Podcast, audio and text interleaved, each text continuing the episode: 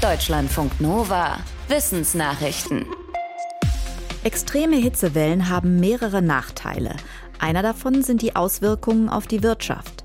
Ein deutsches Wissenschaftsteam hat festgestellt, dass bei extremer Hitze die Arbeitsproduktivität sinkt, was wiederum Auswirkungen auf den weltweiten Handel hat. Es wird dann nämlich insgesamt weniger exportiert.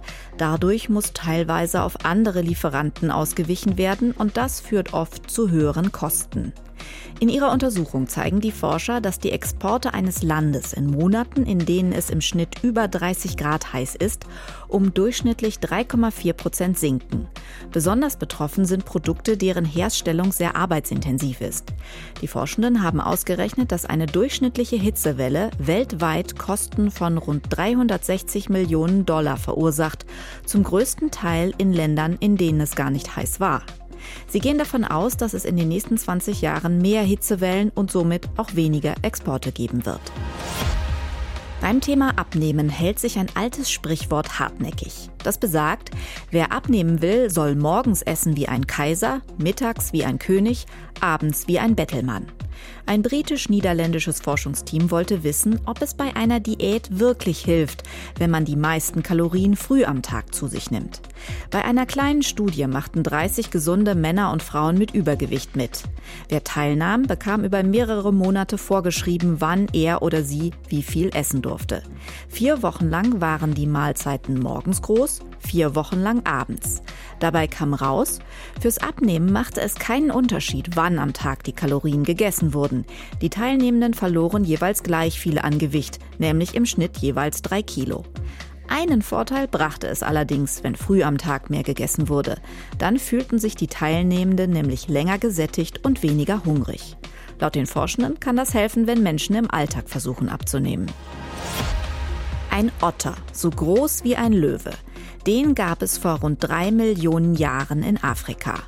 Forschende haben die neu entdeckte Art anhand von Fossilien rekonstruiert. Die heute ausgestorbenen Riesenotter waren offenbar einen Meter hoch und konnten bis zu 220 Kilo schwer werden.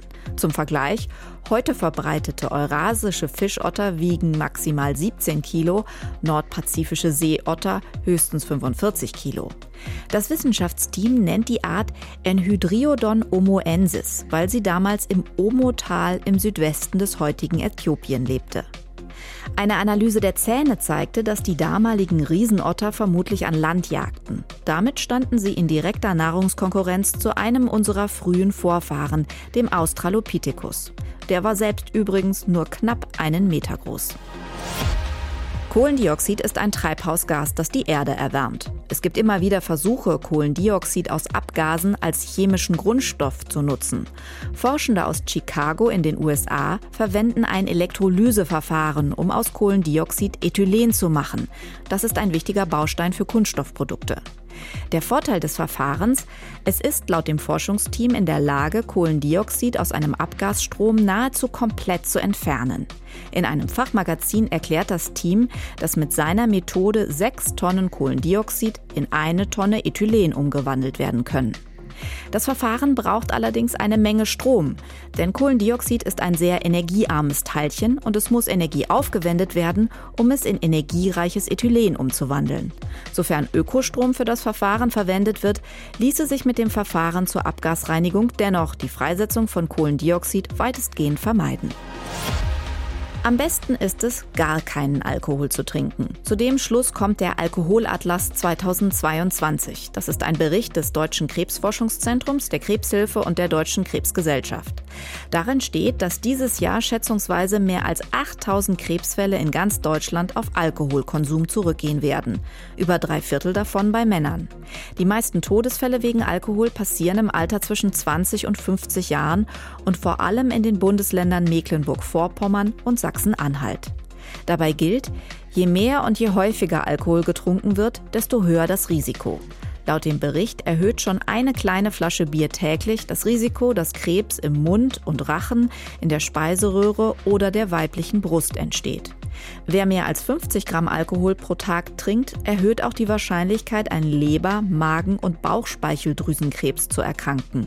50 Gramm Alkohol entsprechen zum Beispiel ungefähr fünf kleinen Flaschen Bier. Kindern kann man alles erzählen, das stimmt so nicht.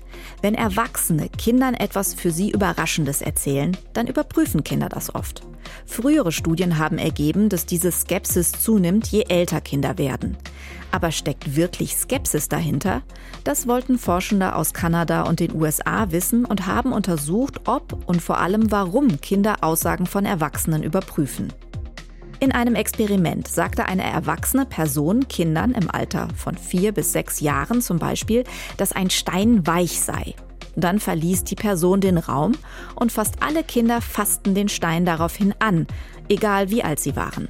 Dabei blieb aber unklar, ob die Motivation dafür Skepsis oder Neugier war.